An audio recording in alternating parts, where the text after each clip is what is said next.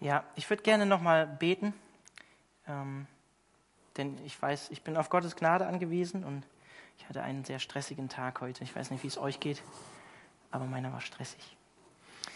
Ja, ich danke dir für diesen Abend. Ich danke dir dafür, dass ich jetzt hier sein darf und ähm, Lobpreis leiten durfte, darf und auch jetzt dein Wort auslegen darf, beziehungsweise etwas zur Reformation sagen darf, zu Sola Gratia.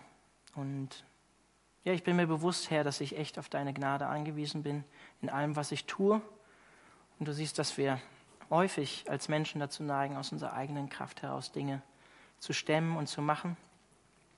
Und ich möchte dich darum bitten, dass diese Botschaft von heute Abend, diese Erinnerung an das Evangelium heute Abend, dass sie ähm, uns wirklich dient und dass wir wirklich erneuert werden heute Abend einfach und ähm, erfrischt werden durch das, was du uns schenkst durch deine Gnade.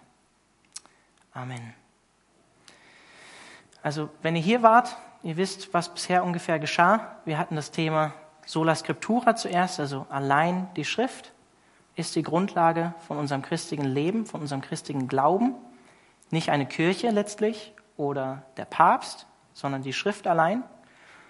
Und dann hatten wir das Thema Sola Fide, allein durch den Glauben werden wir gerecht vor Gott. Und gestern hatten wir 500, ähm, 500. Reformationstag, der Tag, an dem Martin Luther seine 95 Thesen an die Schlosskirche in Wittenberg geschlagen hat. Und ich weiß nicht, ob ihr hier wart, als wir einen Gottesdienst hatten. Ähm, da hatten wir die Möglichkeit gegeben, am Sonntag war das, Zeugnis zu geben. Ähm, und da war eine Familie dabei, die aus Hongkong kam und die beruflich für circa anderthalb Jahre oder ein Jahr hier waren in Freiburg. Und es war einfach sehr schön, ähm, von dieser Familie zu hören, ähm, wie begeistert sie waren, in dem Land der Reformation zu sein und einfach ähm, dieses Zeugnis von ihnen zu hören, wie sie uns einfach ermutigt haben, hier in Deutschland, auch als Freikirche, uns an dieses Erbe zu erinnern und es wertzuschätzen. Und ich bin ganz offen und ehrlich, ich habe zwar Theologie studiert, ich bin mit 16 zum Glauben gekommen, bin dann in eine Freikirche gegangen, in eine evangelische Freikirche, aber so wichtig wertschätzen das, was vor 500 Jahren passiert ist, das tun wir manchmal viel zu selten in unseren Freikirchen. Und es hat mich wirklich berührt und ermutigt, was diese Familie aus Hongkong da ähm, uns mitgeteilt hat einfach. Und uns erinnert hat, hey, wir wären vielleicht selber gar nicht da in Hongkong als gläubige Christen, wenn nicht das passiert wäre, was vor 500 Jahren mit der Reformation begonnen hat. Und heute ist das Thema Sola Gratia allein durch Gnade oder allein die Gnade. Und wenn ihr euch an die Predigten vom Sam erinnert, dann wisst ihr, da habt ihr schon vom Sam gehört, dass Luther diese Lebensfrage hatte, ähm, wie bekomme ich einen gnädigen Gott? Ich weiß nicht, wie es euch geht, wenn ihr diese Frage hört. Wie bekomme ich einen gnädigen Gott? Es ist nicht zu verstehen im Sinne von, ich bastel mir meinen eigenen Gott, ähm, so wie er mir gefällt, so im postmodernen Sinne, auch wenn Gott wirklich gar nicht mit der Realität übereinstimmt, Hauptsache er gefällt mir. Das ist damit nicht gemeint. Könnte man vielleicht so missverstehen. Natürlich können wir Gott uns nicht so zurechtlegen, wie wir uns das gerne wünschen würden. Weil wie ihr hoffentlich wisst, Gott war schon immer gnädig, auch in der Vergangenheit, auch bevor die Reformation stattgefunden hat, auch bevor Jesus Christus gekommen ist. Schon im Alten Testament war Gott gnädig. Ist es nicht erst mit dem Neuen Testament geworden. Jesus Christus hat schon immer auch in der Dreieinigkeit existiert. Er war schon immer da. Und Gott hatte diesen Plan der Erlösung und der Rettung schon viel früher gefasst. Kommen wir auch noch zu im Epheserbrief. Und ich möchte das nochmal betonen. Gott hat Jesus Christus nicht in diese Welt gesandt, damit er diese Welt endlich lieben kann oder dich endlich lieben kann, sondern Gott hat Jesus Christus in diese Welt gesandt, weil er diese Welt liebt und weil er dich liebt. Er hat nicht erst durch Jesus die Voraussetzung geschaffen, diese Welt zu lieben oder dich zu lieben. Er hat Jesus gesandt, weil er dich liebt und weil er diese Welt liebt. Also Luthers Frage ist mehr in dem Sinne zu verstehen, wie kann ich Gott zufriedenstellen? Oder wie kann ich Gott dazu bewegen, dass er mir gnädig ist? Luther war geprägt von der Angst. Wie, wie, wie entgehe ich vielleicht der gerechten Strafe, die Gott für mich als ähm, sündhafter Mensch ähm, vorsieht? Das hat Luther bewegt mit dieser Frage, wie bekomme ich einen gnädigen Gott? Die Frage ist, die wir uns da auch stellen müssen, was ist Gnade? Was ist das eigentlich? Und ich glaube, beste, äh, der beste Einstieg, den wir dazu machen können, ist, uns ähm, im Sinne von Sola Scriptura, allein die Schrift, einen Text aus der Bibel anzugucken, was Gnade ist und was die Bibel dazu sagt. Und ich finde, es gibt eine sehr, sehr tolle Stelle im Epheserbrief, könnt ihr gerne aufschlagen, Kapitel 2, ähm, wenn ihr eine Bibel dabei habt. Ansonsten wird sicherlich auch gleich an die Wand gebeamt. Neue Genfer Übersetzung. Und ich möchte euch einfach das Wort Gottes vorlesen. Was ist Gnade? Vielleicht behaltet ihr diese Frage im Kopf. Da schreibt Paulus an die Epheser. Auch euch hat Gott zusammen mit Christus lebendig gemacht. Ihr wart nämlich tot. Tot aufgrund der Verfehlungen und Sünden, die euer früheres Leben bestimmten. Ihr hattet euch nach den Maßstäben dieser Welt gerichtet und wart dem gefolgt, der über die Mächte der unsichtbaren Welt zwischen Himmel und Erde herrscht. Jenem Geist, der bis heute in denen am Werk ist, die nicht bereit sind, Gott zu gehorchen. Wir alle haben früher so gelebt. Wir ließen uns von den Begierden unserer eigenen Natur leiten und taten, wozu unsere selbstsüchtigen Gedanken uns drängten. So wie wir unserem Wesen nach waren, hatten wir, genau wie alle anderen, nichts verdient als Gottes Zorn. Doch Gottes Erbarmen ist unbegreiflich groß. Wir waren aufgrund unserer Verfehlungen tot, aber er hat uns so sehr geliebt, dass er uns zusammen mit Christus lebendig gemacht hat. Ja, es ist nichts als Gnade, dass ihr gerettet seid. Zusammen mit Jesus Christus hat er uns vom Tod auferweckt und zusammen mit ihm hat er uns schon jetzt einen Platz in der himmlischen Welt gegeben, weil wir mit Jesus Christus verbunden sind. Bis in alle Ewigkeit will er damit zeigen, wie überwältigend groß seine Gnade ist, seine Güte, die er uns durch Jesus Christus erwiesen hat. Und noch einmal, durch Gottes Gnade seid ihr gerettet, und zwar aufgrund des Glaubens. Ihr verdankt eure Rettung also nicht euch selbst, nein, sie ist Gottes Geschenk. Sie gründet sich nicht auf menschliche Leistungen, so dass niemand vor Gott mit irgendetwas groß tun kann. Denn was wir sind, ist Gottes Werk. Er hat uns durch Jesus Christus dazu geschaffen, das zu tun, was gut und richtig ist. Gott hat alles, was wir tun sollen, vorbereitet. An uns ist es nun, das Vorbereitete auszuführen. Toller Text, wie ich finde, tolle Verse, was Paulus hier schreibt. Also was ist Gnade? Ich denke, das wird deutlich aus den Versen, die wir gelesen haben. Gnade nach dem biblischen Verständnis, nach dem reformatorischen Verständnis ist Gottes unverdientes Handeln gegenüber uns Menschen, die wir eigentlich hoffnungslos als Sünder verloren sind. Gottes unverdientes Handeln gegenüber uns als verlorenen Sündern. Und kleine Seitenbemerkung, ich mag das, mache das öfter, wenn ich auf die Geistesgaben eingehe, aber das Wort im Griechischen, was Gnade bedeutet, Charis, das Wort für Geistesgabe heißt Charisma und bedeutet eigentlich sowas wie wörtlich übersetzt Gnadengabe, ein Gnadengeschenk von Gott, was, uns, was er uns gibt in den Geistesgaben. Kleine Seitenbemerkung. Was macht Paulus hier in den ersten Versen? Paulus erklärt uns in den ersten Versen hier, wer wir ohne Christus sind. Was sind wir ohne Christus? Wir sind geistlich tot. Geistlich tot in unserer Sünde, sagt er. Wir sind unter der Macht des Teufels versklavt unter, das Fleisch, wie es wortwörtlich heißt, oder unter unsere selbstsüchtige Natur, die uns beherrscht als Menschen. Und er sagt, deshalb stehen wir rechtmäßig eigentlich unter Gottes Zorn. Wörtlich steht er, wir sind Kinder des Zorns. In Vers 2 heißt es wörtlich, wir sind Kinder des Un oder Söhne des Ungehorsams.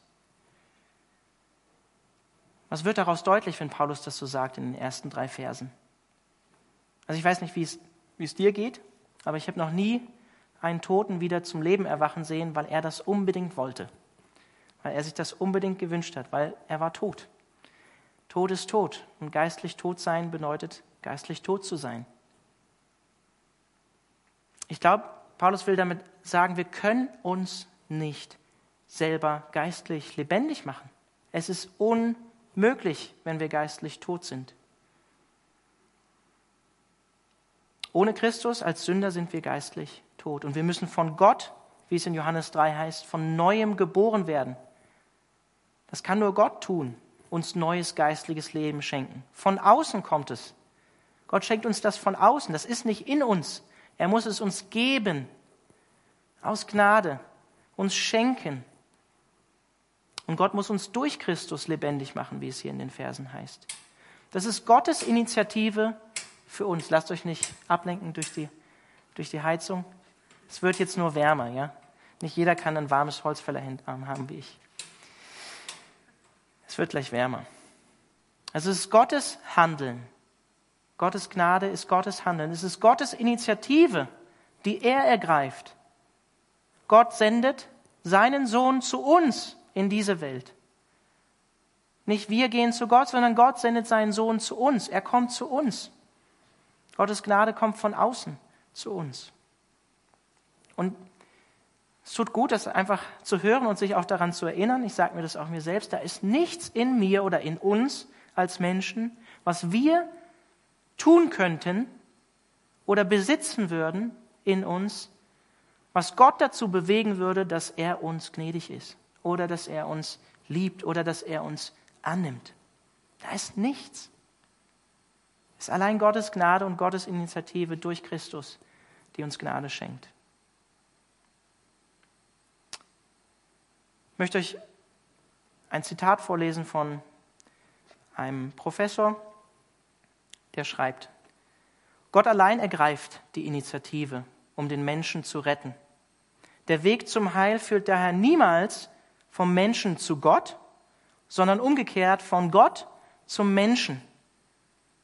Der Mensch hat in religiösen Dingen deshalb auch keinen freien Willen, weil er völlig der Sünde unterworfen ist. Er schreibt das aus einem lutherischen Verständnis.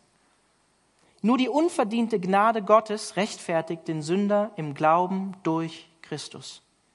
Der Glaube selbst ist eine Gabe oder ein Geschenk Gottes, kein Werk des Menschen.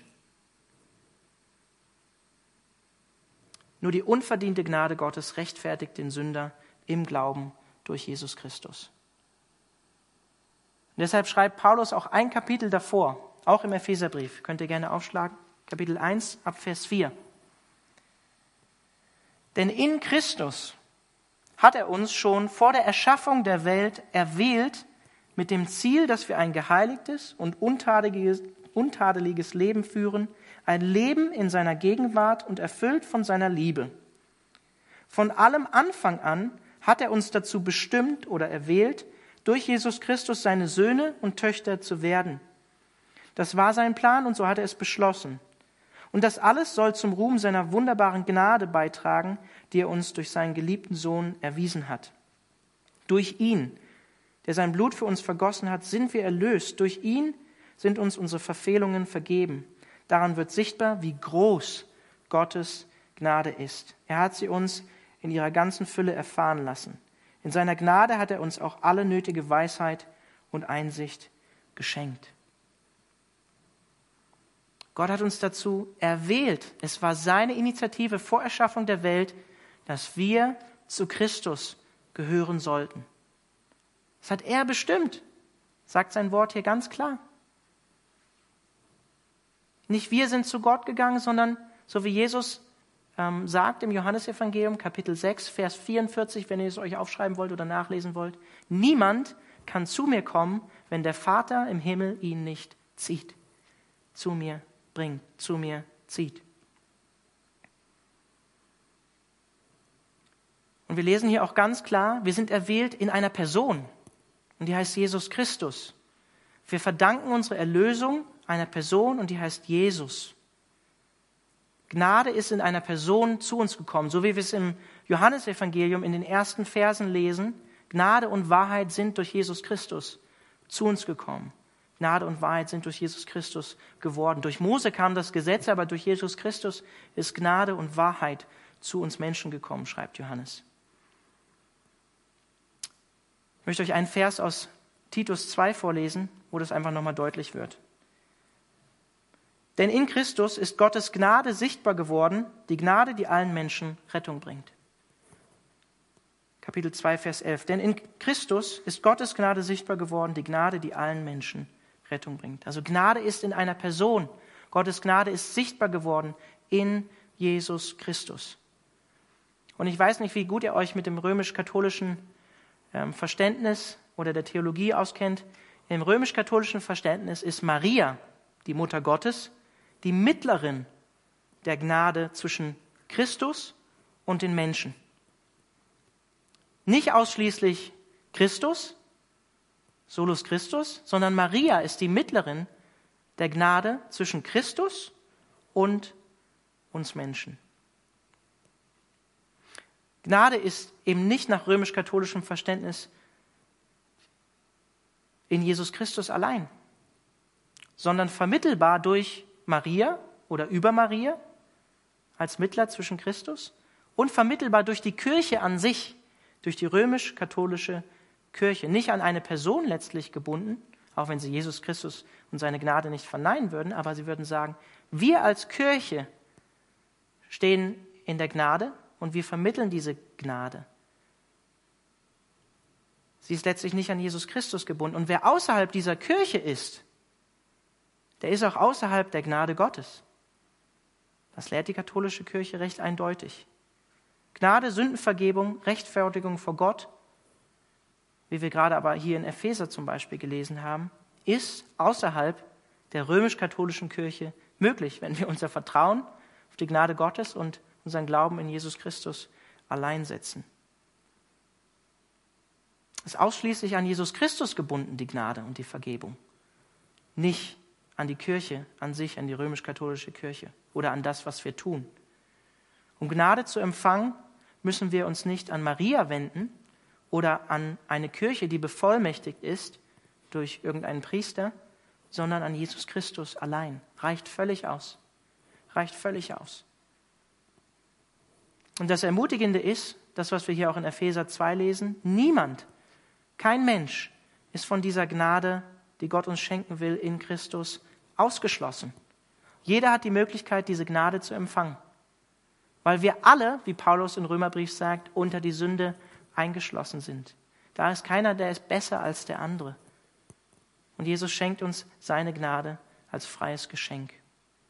Allen ist diese Gnade zugänglich und es ist möglich, diese Gnade zu empfangen. Niemand ist von dieser Gnade ausgeschlossen. Und in Vers 8 im Epheserbrief, ich möchte den Vers gerne nochmal vorlesen, sagt Paulus eindeutig, durch Gottes Gnade seid ihr gerettet, und zwar aufgrund des Glaubens. Ihr verdankt eure Rettung also nicht euch selbst, nein, sie ist Gottes Geschenk ist ein Geschenk, ist nichts, was wir uns verdienen können. Erlösung, Errettung aufgrund der Gnade von Jesus Christus geschenkt. Das Einzige, was wir tun müssen, ist Gott dafür vertrauen, unser Glauben in das setzen, was Gott für uns bereits getan hat. Und für Paulus und auch für Luther wird uns diese Gerechtigkeit Gottes gegeben.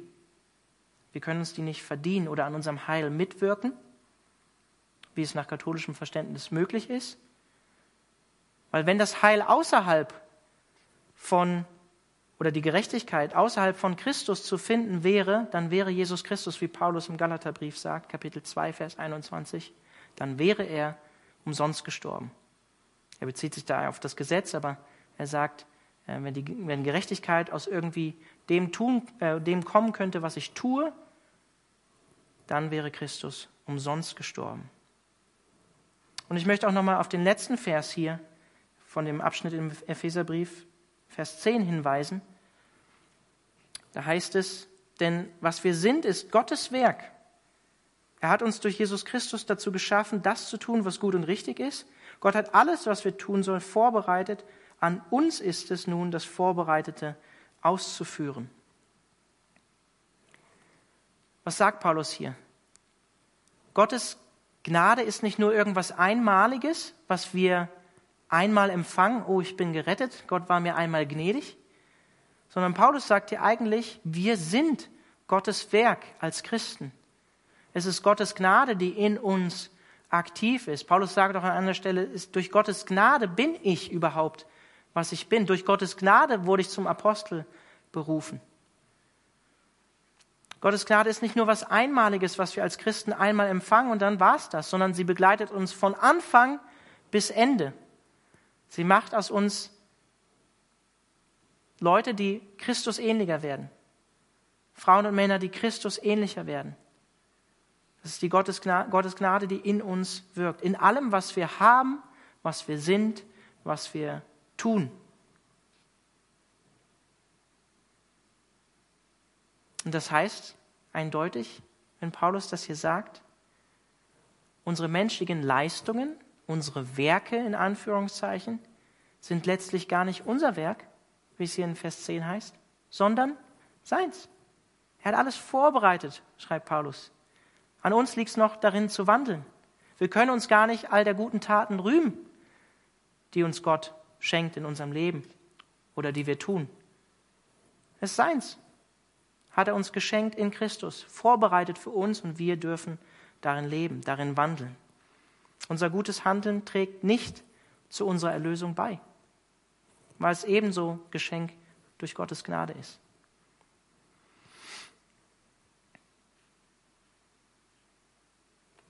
Möchte euch von einem ehemaligen Kommiliton einen Abschnitt vorlesen über das Verständnis von Paulus Rechtfertigung und den Werken. Der Matthias Gillet schreibt, durch den habe ich übrigens auch Theologie studiert, der Glaube ist nicht an Werke gebunden, sondern bedeutet ein Empfangen der Gnade Gottes. Die Rechtfertigung vor Gott ist ein unverdientes Geschenk. Gott rechnet seine Gerechtigkeit jedem Menschen zu, der sein Vertrauen auf Jesus setzt. Dieser Mensch ist damit für gerecht erklärt. Er steht dann in seiner Stellung vor Gott so da, als wenn er niemals gesündigt hätte. Bei Rechtfertigung und Gnade spricht Paulus aber nicht nur von der Sündenvergebung, sondern von einer positiven Zurechnung der Gerechtigkeit Gottes, was unsere Stellung vor Gott betrifft. Und das ist jetzt ganz wichtig. Erst als Folge davon, von Gottes Gnade, ergeben sich gute Werke im Leben des Gläubigen. Diese Werke sind nicht Teil der Rechtfertigung vor Gott, sondern eine Folge. Aber auch sie, die guten Werke, sind nur durch Gottes Gnade möglich. Im Prinzip das, was Paulus hier am Ende in Vers 10 sagt. Gute Werke sind eine Folge der Erlösung durch Jesus Christus und nicht umgekehrt. Ich werde nicht erlöst durch das, was ich tue, sondern allein das, was Christus für mich getan hat, führt dazu, dass sich mein Leben ändert. Und Martin Luther, ähm, ich habe gestern auch schon von Augustinus gesprochen, der war hier stark beeinflusst von, vom Kirchenvater Augustinus. Und Augustinus wiederum war stark beeinflusst vom Römerbrief und von Paulus selbst. Augustinus hat gesagt, die Kraft, sich für Gott zu entscheiden, besitzt der Mensch nicht aus sich selbst. Es ist ein Gnadengeschenk Gottes überhaupt, an Gott zu glauben. Und Augustinus war davon überzeugt, wir können uns Gottes Gnade nicht verdienen. Es ist reine Gnade, die uns durch den Glauben dazu befähigt, überhaupt Gutes tun zu können. Und vielleicht wenn du mitkommst und mitdenkst, fragst du dich, wenn Gott so gnädig ist, wenn es allein die Gnade ist, wenn es allein aus Gnade ist, dann brauche ich ja gar nichts mehr tun. Ist ja alles Gnade. Ich würde sagen, ja, Amen. Hast verstanden. Aber das heißt nicht, dass wir so leben, als wenn alles egal ist. Das heißt nicht, dass wir so leben, als wenn alles egal ist. Ich weiß nicht, man kann dem Gedanken des Ablass, den es in der katholischen Kirche gibt, auch etwas Gutes abgewinnen. Oder da ist auch ein Gedanke dahinter, der nicht schlecht ist. Ich vermute oder denke, er steht dahinter, auch wenn der Ablasshandel natürlich auch zum Bau des Petersdom mit beigetragen hat oder zur Finanzierung. Aber der Ablasshandel sagt im Prinzip den Christen, auch wenn es nicht biblisch ist, ne, nicht mich jetzt falsch verstehen, Aber er sagt uns oder warnt uns als Christen, nimm Gottes Gnade nicht auf die leichte Schulter. Nimm Gottes Gnade nicht auf die leichte Schulter. So wie Paulus das in Römer 6 sagt. Wenn die Gnade jetzt groß geworden ist, sollen wir dann noch mehr sündigen, damit die Gnade noch größer wird? Dann sagt Paulus, nein, auf gar keinen Fall. Das sollen wir nicht tun. Wir sollen auch unsere Freiheit, die wir in Christus haben, nicht missbrauchen, um in der Sünde zu leben. Überhaupt gar nicht. Aber im Gegensatz zu dem, was die katholische Kirche mit dem Ablass fordert, fordert Paulus eben nicht, dass wir gute Werke tun oder ähm, einen Ablass bringen sollen. Eben nicht. Aber Paulus warnt uns ebenso davor, Gottes Gnade nicht auf die leichte Schulter zu nehmen. Im katholischen Verständnis, um Vergebung oder Ablass zu bekommen, muss ich erstmal Reue des Herzens zeigen. Dann muss ich das mit dem Mund einem Priester bekennen, der mir die Absolution zusprechen kann. Und dann muss ich noch Genugtuung tun in, in Werken, die ich bringen kann. Ich kann auch einen heiligen Ort besuchen, wo mir Ablass gewährt wird, da zeitiger Ablass. Die katholische Kirche legt dem Menschen, ähnlich wie die Pharisäer damals im Neuen Testament, den Menschen Dinge auf die Schultern, die Gott ihn gar nicht auf die Schultern legen würde, die Gott uns gar nicht auf die Schultern legt, um gerecht vor Gott zu sein, um Gnade von Gott zu empfangen. Du musst nicht erst zur Beichte gehen, du musst nicht erst zu einer Absolution gehen, du musst nicht erst zu einem bevollmächtigten Priester gehen oder zu der wahren Kirche, die das Heil vermittelt, sondern du musst zu Christus kommen. Ganz einfach. Jesus Christus, Punkt. Da ist nichts anderes dazwischen. Da ist auch keine, kein Mittlerin, keine Maria dazwischen. Paulus selbst schreibt im 1. Timotheusbrief Kapitel 2, da ist ein Mittler zwischen Gott und den Menschen und das ist Jesus Christus. Auch nicht der Papst. Eigentlich hat die katholische Kirche ein eigenes Gesetz erschaffen oder ähm, kreiert, damit die Menschen Gottes Gnade empfangen können. Und das ist eine geschichtliche Seitenbemerkung und ähm, ihr wisst vielleicht alle, wenn ihr mich kennt oder meine Predigten gehört habt, ich mag Blaise Pascal sehr. Aus Frankreich, 17. Jahrhundert. Blaise Pascal war kein evangelisch reformierter ähm, Gläubiger, sondern Blaise Pascal kam aus der römisch-katholischen Richtung, hat aber dem Janseismus angehört. Und der Janseismus wurde auch in seinen Thesen, die er vertreten hat, heretisch verurteilt von der römisch-katholischen Kirche. Geht auf den ähm, Bischof von Ypern zurück. Spricht man das so aus? Ist irgendjemand hier, der Französisch kann? Ich sehe jemanden. Ypern, ja? Naja, ähm, der gelehrt hat, dass der Mensch gefallen ist und eigentlich gar keinen Einfluss auf seine Erlösung hat, nicht an der göttlichen Gnade mitwirken kann, keinen Einfluss darauf hat, sondern allein durch Gottes Gnadenwillen völlig gerechtfertigt werden kann. Also genau so, wie wir das als reformatorische Christen glauben. Rechtfertigung des Sünders geschieht nach seinem Verständnis allein aus Gnade, ohne menschliches Zutun. Das hat auch Blaise Pascal geglaubt. Und ich finde es schön, Blaise Pascal ist für mich der, der größte christliche Philosoph, den ich kenne, der für mich gelebt hat und er kommt aus der römisch-katholischen Richtung. Aber, wie gesagt, er hat dem Jansenismus angehört, den die römisch-katholische Kirche als heretisch eingestuft hat. Ungefähr zur gleichen Zeit wie der Pietismus. Gab auch noch eine andere Bewegung in der römisch-katholischen Kirche, wo es geistliche Erneuerung gab, aufgrund der Gnade allein. Das war der Quietismus. Könnt ihr euch gerne mal aufschreiben oder googeln, wenn ihr wollt. Pascal, ich weiß, ich komme jetzt nicht aus ohne ohne ein Zitat von Pascal. Aber Pascal, der sagt Folgendes. Das Gesetz oder das Alte Testament verpflichtet zu dem, was es selbst nicht gab. Die Gnade gibt das, wozu sie verpflichtet. Wahrscheinlich jetzt bei manchen Fragezeichen. Ich lese es auch nochmal. Das Gesetz verpflichtet zu dem, was es selbst nicht gab. Die Gnade gibt das, wozu sie verpflichtet. Ich glaube, er meint damit, aus der Gnade heraus sind wir befähigt, als Christen ein anderes Leben zu führen. Das Gesetz Gottes schreibt uns vor, was gut und richtig ist, befähigt uns aber nicht dazu, das auch zu tun, das auch zu leben, sondern es zeigt uns vielmehr, wir versagen immer wieder. Wir werden Gottes Maßstab eben nicht gerecht. Aber er sagt, die Gnade, die Gnade ist es, die uns geschenkt ist, die uns, die uns auch dazu befähigt, das Gute zu tun. Das meint Pascal meiner Meinung nach mit diesem Satz. Und das ist wichtig zu betonen, Pascal meint damit nicht, dass wir sündlos leben können. Das meint er damit nicht. Gottes Gnade spricht nicht, du bist in Ordnung, wie du bist, sondern Gottes Gnade spricht, ich liebe dich so, wie du bist, Mensch, und nehme dich bedingungslos an, so wie du bist, aber ich liebe dich noch viel mehr. Ich möchte dich nicht so lassen, wie du bist. Das ist Gottes Gnade. Und ich möchte euch dazu einen Vers oder zwei Verse aus dem Titusbrief vorlesen. Titus 2, Verse 11 bis 14. Den ersten Vers hatte ich euch schon vorgelesen. Denn in Christus ist Gottes Gnade sichtbar geworden, die Gnade, die allen Menschen Rettung bringt. Und jetzt hört gut zu.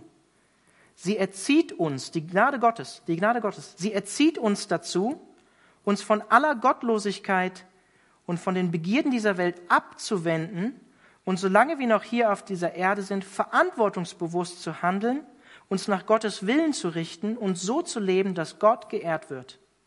Seine Gnade führt auch dazu, dass wir voll Sehnsucht auf die Erfüllung der Hoffnung warten, die unser höchstes Glück bedeutet, das Erscheinen unseres großen Gottes und Retters Jesus Christus in seiner ganzen Herrlichkeit. Das ist die Gnade Gottes. Sie erzieht uns dahin oder bringt uns dahin, das ist das, was Pascal sagt. Die Gnade gibt das, wozu sie verpflichtet. Sie verändert unser Leben von innen heraus. Durch den Heiligen Geist, der in uns lebt. Wie ist der Vers der Jahreslosung dieses Jahr?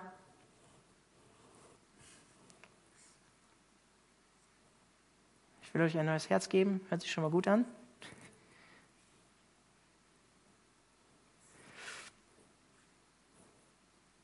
Ich will euch ein neues Herz schenken. Seid ihr noch wach? Ja, ihr seid noch wach. In Hesekiel 36, Jahreslosung, steht, dass Gott uns ein neues Herz schenken will. Und dieses Herz, genauso wie es in Epheser 2 steht, dass wir geistlich tot sind, das können wir uns nicht selber schenken. Das ist ein Geschenk, was von außen kommt, was Gott uns gibt. Und, das ist ganz wichtig, wenn wir diesen Jahresvers aus dem Kontext heben, in Hesekiel steht, dass, und auch in Jeremia, soweit ich weiß, dass dieses neue Herz, die Wiedergeburt, die Gott uns schenkt nach dem Neuen Testament, uns dazu befähigt, in Gottes Geboten zu leben, in Gottes Geboten zu wandeln. Nicht vollkommen und perfekt, aber sie führt uns dahin, dass wir darin leben können. Und das ist ein Geschenk von Gott, dieses neue Herz. Es ist Gnade allein, dass Gott uns das schenkt.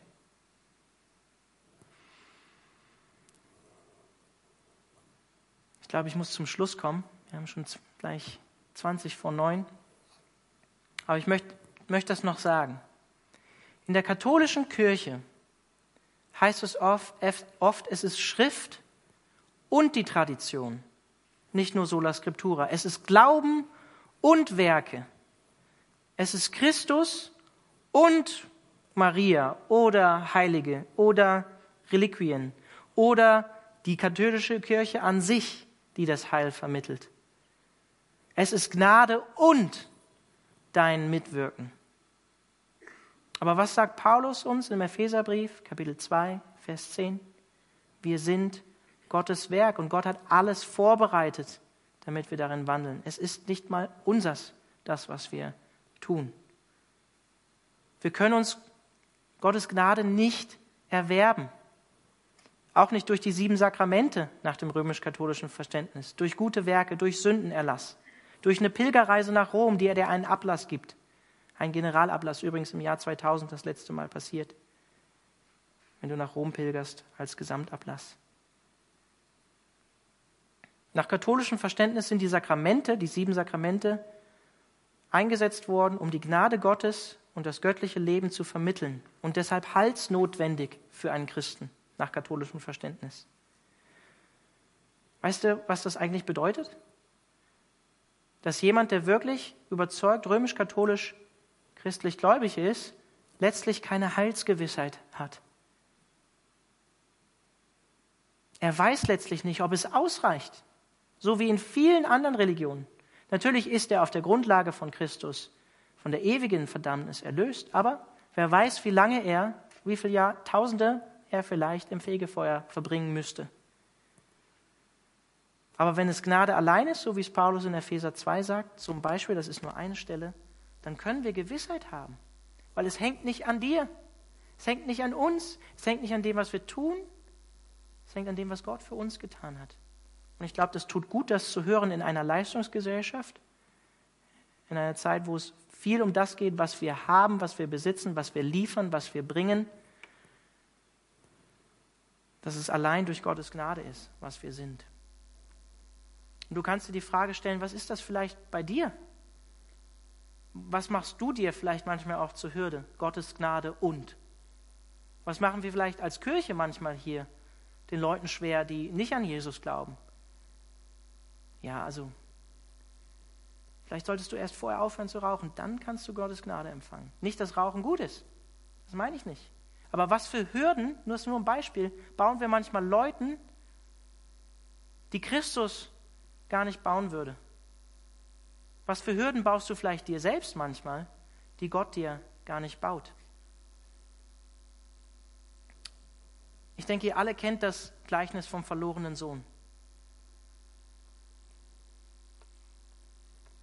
Letztlich sind wir oder sind alle Menschen, ob Christen oder nicht, Kinder Gottes, bin ich von überzeugt, so wie Paulus sagt in Epheser 2, auch zu denen, die nicht glauben, sie sind Kinder des Zorns, Söhne des Ungehorsams, auch nach Gottes Ebenbild geschaffen, nicht errettet. Aber so wie dieser verlorene Sohn zurückkommt, völlig kaputtes, zerstörtes Leben, und der Vater nimmt ihn gnädig wieder auf.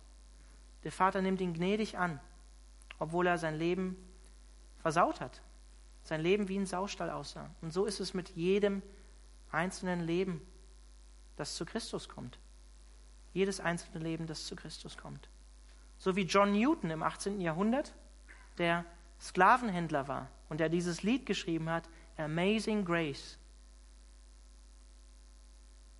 that saved a wretch like me. Jemand, der so kaputt war wie ich, der Menschen verkauft und versklavt hat. Gottes Gnade war auch schrittweise in seinem Leben am Wirken. Er hat nicht sofort den Sklavenhandel aufgegeben. Gott hat ihn da Schritt für Schritt hingeführt. Und er ist auch nicht sofort Prediger geworden. Gott hat ihn Schritt für Schritt durch seine Gnade dahin gebracht. Und so sagt das auch Paulus im Timotheusbrief über sich selbst. Ich bin eigentlich der größte Sünder von allen, sagt Paulus. Wenn ihr Paulus Leben noch in Erinnerung habt, er hat die Christen verfolgt, er hat sie umgebracht.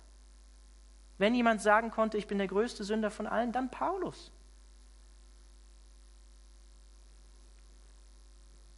Was haben wir für einen Gott, der jemanden errettet, allein aus Gnade, der vorher seine Kinder, die an, die an ihn geglaubt haben, die schon errettet waren durch Christus, umgebracht hat. Und er nimmt ihn trotzdem an und macht was aus seinem Leben. Was haben wir für einen Gott, der so ist? Ich hoffe, du kannst sagen mit Paulus, mit Newton, mit anderen Christen in der Geschichte, mit Luther, dass du eigentlich ein Bettler bist und arm bist vor Gott und weißt, du brauchst Gottes Gnade. Ich hoffe, du kannst dich, kannst dich das, dem neu bewusst werden, dich neu daran erinnern. Und heute auch, wenn wir rausgehen und Menschen darüber erzählen, ist es vielleicht sogar manchmal die Hürde, den Leuten heutzutage nicht so wie, Zeit, wie zur Zeit Luthers, ihnen bewusst zu machen, dass sie Gnade brauchen, dass sie einen Erlöser brauchen, dass sie Sünder sind, dass sie geistlich tot sind, dass sie gar nicht so gut sind, wie sie denken. Das ist die Herausforderung, die wir heute viel mehr haben als damals zur Zeit Luthers, der sich nach einem gnädigen Gott gesehnt hat und der wusste, da kommt irgendwann Gericht und er muss sich rechtfertigen vor Gott.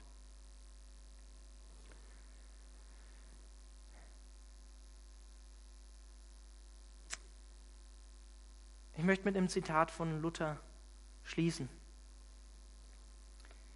Weil alles von Gottes Gnade abhängt in unserem Leben, führt das auch dazu, dass wir Gott allein die Ehre dafür geben. Soli Deo Gloria. Luther sagt, das ist die Ehre Gottes. Da soll man auch anheben, auf dass Gott in allen Dingen der Ruhm und die Ehre gegeben wird. Weil er alle Dinge tut, gibt und hat und niemand sich selber etwas zuschreibe oder anmaße. Denn die Ehre gebührt niemand als allein Gott. Und dann sagt er an anderer Stelle, denn wir können Gott für seine Güte und Gnade kein Werk wiedergeben, außer das Lob und den Dank. Wir können nichts mehr tun. Es ist alles vollbracht. Es ist vollbracht, Punkt. Wir können Gott nur noch danken dafür. Und das wollen wir jetzt zusammen im Abendmahl tun. Wenn wir zusammen Abendmahl feiern, uns daran erinnern, es ist allein Gottes Geschenk, Gottes Gnade. Wir müssen das Brot und den Wein nur annehmen, zu uns nehmen und Gott spricht uns unsere Gerechtigkeit, seine Gerechtigkeit zu. Ich würde am Ende gerne noch beten. Jesus, ich danke dir dafür, dass du gekommen bist und in dir Gottes Gnade sichtbar geworden ist, in allem, was du getan hast. Und ich danke dir dafür, dass es allein die Gnade ist, die möglich wird oder möglich geworden ist durch das, was du getan hast. Und ich möchte dich darum bitten, dass du da, wo, wo wir einfach innerlich einfach eine Erneuerung brauchen, wieder erinnert werden müssen an das, was du für uns getan hast, dass du uns das neu zusprichst und schenkst und zeigst. Zeig uns bitte auch, wo wir Gnade plus, Gnade und in unserem eigenen Leben haben. Vielleicht auch in unserer Gemeinde hier, wo wir Hürden gebaut haben, die eigentlich nicht da sein sollten. Herr, ich möchte dich darum bitten, dass du uns einfach neu zeigst und uns auch überführst in unserem Herzen,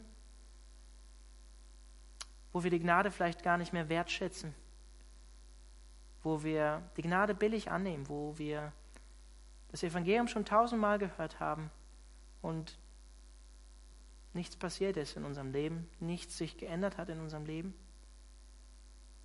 möchte ich darum bitten, Heiliger Geist, dass du uns neu überführst, dass du uns neu wollen und vollbringen schenkst. Weil wir letztlich wissen, in uns ist nichts Gutes, das das Gute vollbringen könnte, sondern wir sind auch da auf dich und deine Gnade angewiesen. Herr, und ich bete für mich selbst, ich bete darum, dass du ähm, diese Verse in Titus 2 in meinem Leben wahr werden lässt, dass deine Gnade mich dahin bringt, ein gottgefälliges Leben zu führen, in allem, was ich tue, als Pastor, als Familienvater, als Nächster zu meinem Mitmenschen. Amen.